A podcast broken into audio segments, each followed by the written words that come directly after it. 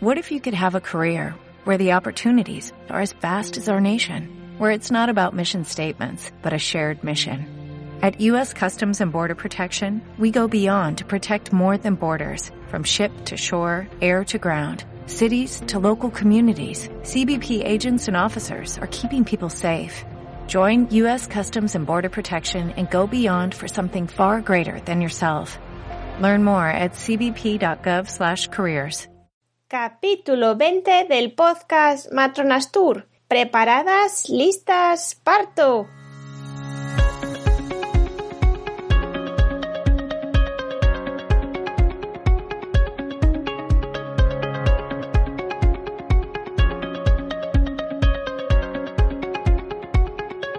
Hola, ¿qué tal? Muy buenas, bienvenidos a Matronas Tour, el podcast en el que hablamos de todos los temas relacionados con el embarazo, el parto, el posparto y más allá.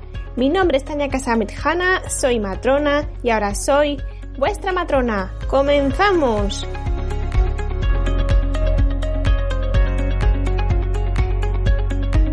En el programa de hoy os voy a contar la importancia del ejercicio durante el embarazo, así como de todos los beneficios que conlleva mantenerse activa hasta el mismo día del parto. Además, aprovecho para deciros que cuento con una nueva actividad en Matronas Tour, y es el programa PLP, Preparadas, Listas, Parto, una preparación física específica para el embarazo y el parto.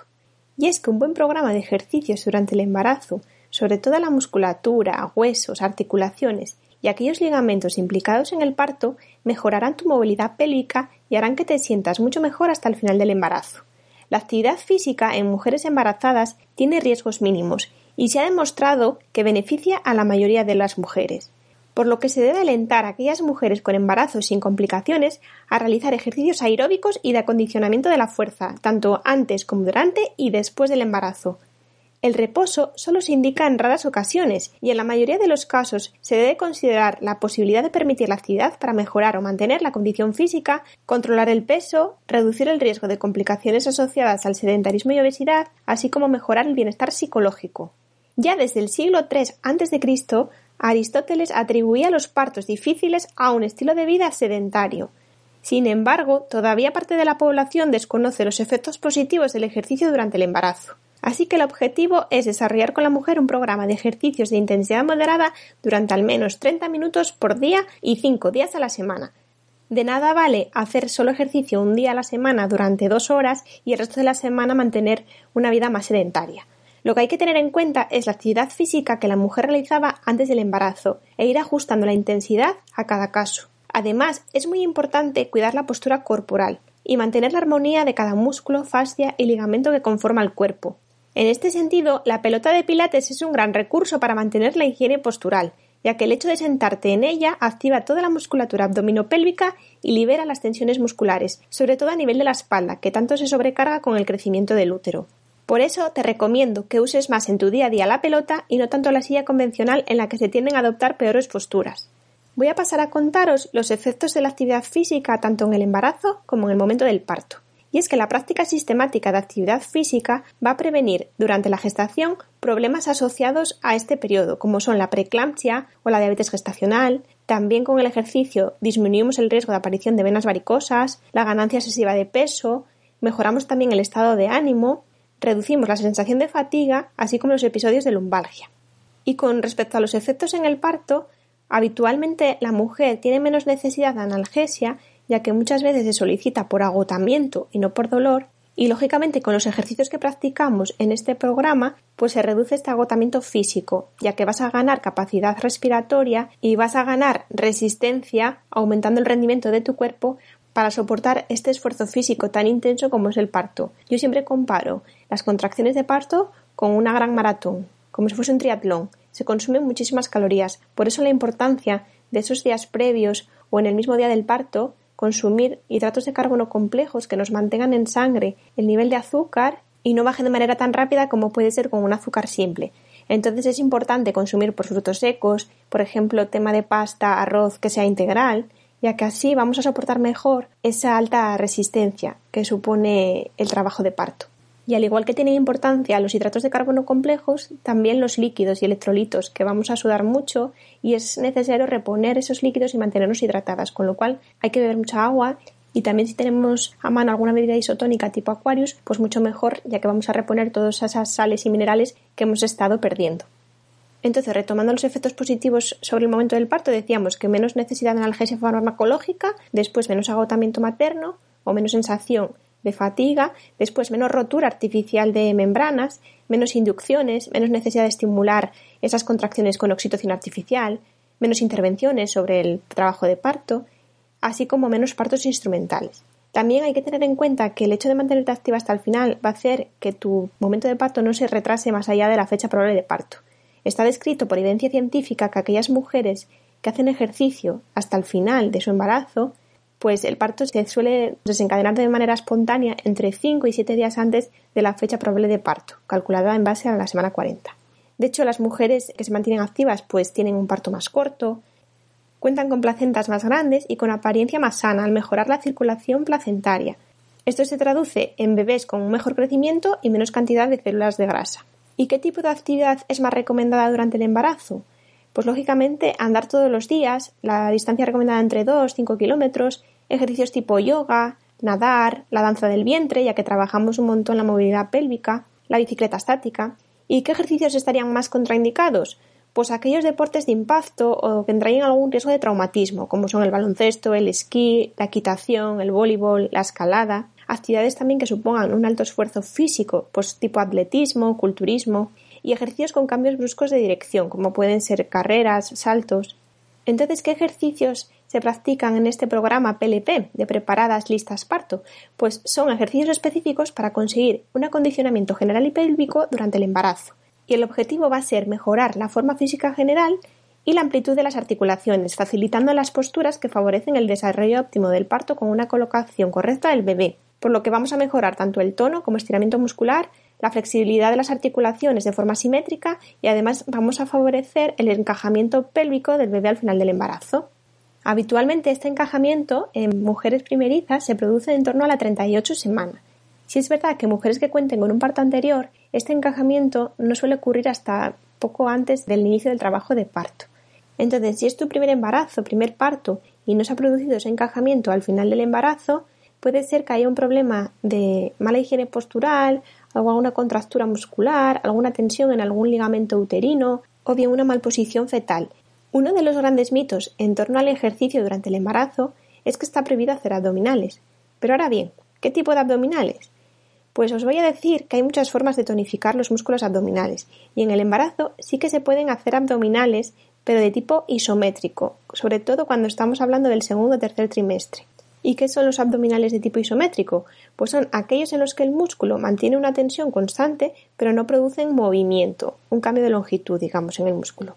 Así que van a ser una excelente herramienta para trabajar la zona media del cuerpo y como consecuencia vamos a favorecer el fortalecimiento de la faja abdominal que va a actuar como prensa natural el día del parto con los pujos para que así sean más efectivos. Además, si seguimos tonificando nuestra zona abdominal, vamos a reducir la separación de los rectos abdominales de cara al posparto y va a ser más fácil la recuperación. Vamos a hablar ahora de las señales para dejar una actividad física, es decir, qué signos tengo que notar en mi cuerpo para dejar de hacer una actividad o bien bajar un poco la intensidad. Pues son, por ejemplo, un sangrado, un dolor abdominal intenso que no cede, edema repentino en manos, cara o pies, dolor de cabeza persistente o alteraciones visuales inexplicables que pueden asociarse a un pico de tensión arterial alta, dolor, enrojecimiento o bien inflamación en una de las piernas, sobre todo asociada cuando tenemos una variz, que bueno, ya sabéis que cuando surgen varices en el embarazo hay que controlarlas, que no vayan a más, que no duela, que no se produzca calor en esa zona, la excesiva fatiga con palpitaciones o dolor en el pecho, o bien una ganancia de peso insuficiente, como es menos de un kilo al mes en los últimos dos trimestres. En estos casos, lógicamente, no hay que dejar de hacer ejercicio físico de golpe, sino que habrá que centrarse en ejercicios más conservadores tipo estiramiento muscular, movilidad pélvica, tonificación de suelo pélvico. No obstante, hay patologías en las que se recomienda seguir con el ejercicio aeróbico, ya que mejoramos así el flujo uteroplacentario.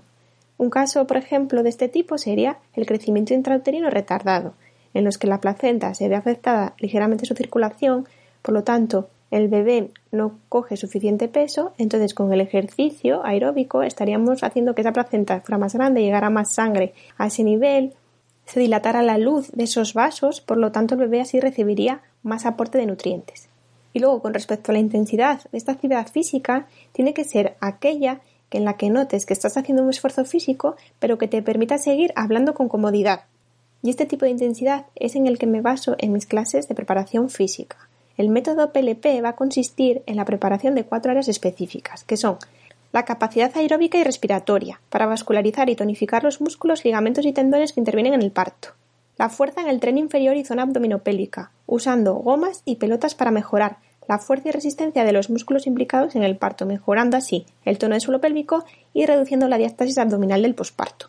En tercer lugar, la flexibilidad articular y elasticidad musculoligamentosa de la pelvis y cadena posterior del cuerpo, es decir, toda la musculatura paralela a nuestra columna vertebral. Y por último, la fuerza en el tren superior, tanto de brazos, pecho y espalda. ¿Y por qué se diferencia esta actividad de otro tipo de actividades basadas en la preparación física del embarazo? Porque está adaptada a esta etapa y está pensada en base a todas las modificaciones que se van produciendo en cada trimestre. Además, está impartida exclusivamente por una matrona, lo que te va a ayudar a vivir la experiencia del nacimiento de forma más positiva. Y os preguntaréis dónde estoy realizando este programa ¿Qué medidas de seguridad estoy llevando a cabo? Pues bien, dada la situación actual COVID que estamos viviendo, la actividad se lleva a cabo en un espacio físico amplio en el centro de Matronas Tour, donde aseguro la distancia entre las mujeres asistentes. Además, trabajo con grupos muy reducidos. El hecho de hacer ejercicio con la mascarilla te va a ayudar también a prepararte para la fase de expulsivo del día del parto. ¿Y qué beneficios obtienes tanto para ti como tu bebé si realizas este programa de ejercicios? Pues bien, beneficios para la mujer serían la más probabilidad de ponerte de parto de forma espontánea sin llegar más allá de la 41 semana, la mayor probabilidad también de tener un parto vaginal sin complicaciones, mayor control del dolor durante el parto, recuperación más rápida después del parto, menos molestias típicas durante el embarazo, como son las lumbalgias, pubalgias, ciáticas o sacroileitis, menos tendencia a la fatiga en las actividades cotidianas, menos tendencia al estreñimiento y un bienestar físico y emocional. Y en cuanto a los beneficios para tu bebé, pues menos riesgo de obesidad infantil, mejor irrigación placentaria y por tanto un crecimiento óptimo fetal, favorece su desarrollo cerebral y crecimiento neuronal y fomenta el vínculo entre los dos. ¿Y durante cuánto tiempo tengo que hacer estos ejercicios para notar los efectos positivos? Pues bien, la recomendación oficial es de al menos 10 semanas y sobre todo al final del embarazo. Pero bueno, claro está que siempre es mejor algo que nada. Por lo que en el momento que inicies la actividad va a ser bueno que la mantengas hasta el final. Y te preguntarás también cuándo empezar. Pues en realidad cuando quieras. No obstante, os suelo recomendar que esperéis a que pase el primer trimestre, por todos los cambios que se producen en tu cuerpo, sobre todo a nivel emocional, que te vas a encontrar más cansada y con menos energía. Para más información podéis consultar el apartado de servicios de mi página web matronastur.com y hasta aquí el programa de hoy. Muchísimas gracias por estar al otro lado y por vuestras valoraciones en iTunes de 5 estrellas, por vuestros comentarios y me gusta en iVoox y también por seguirme en Spotify. Compartirlo con vuestros amigos, familiares, compañeros del trabajo para así ayudarme a crecer cada día. Sin vosotros esto no sería posible. Nos escuchamos en el próximo episodio de Matronas Tour. Que tengáis una feliz semana. Un fuerte abrazo.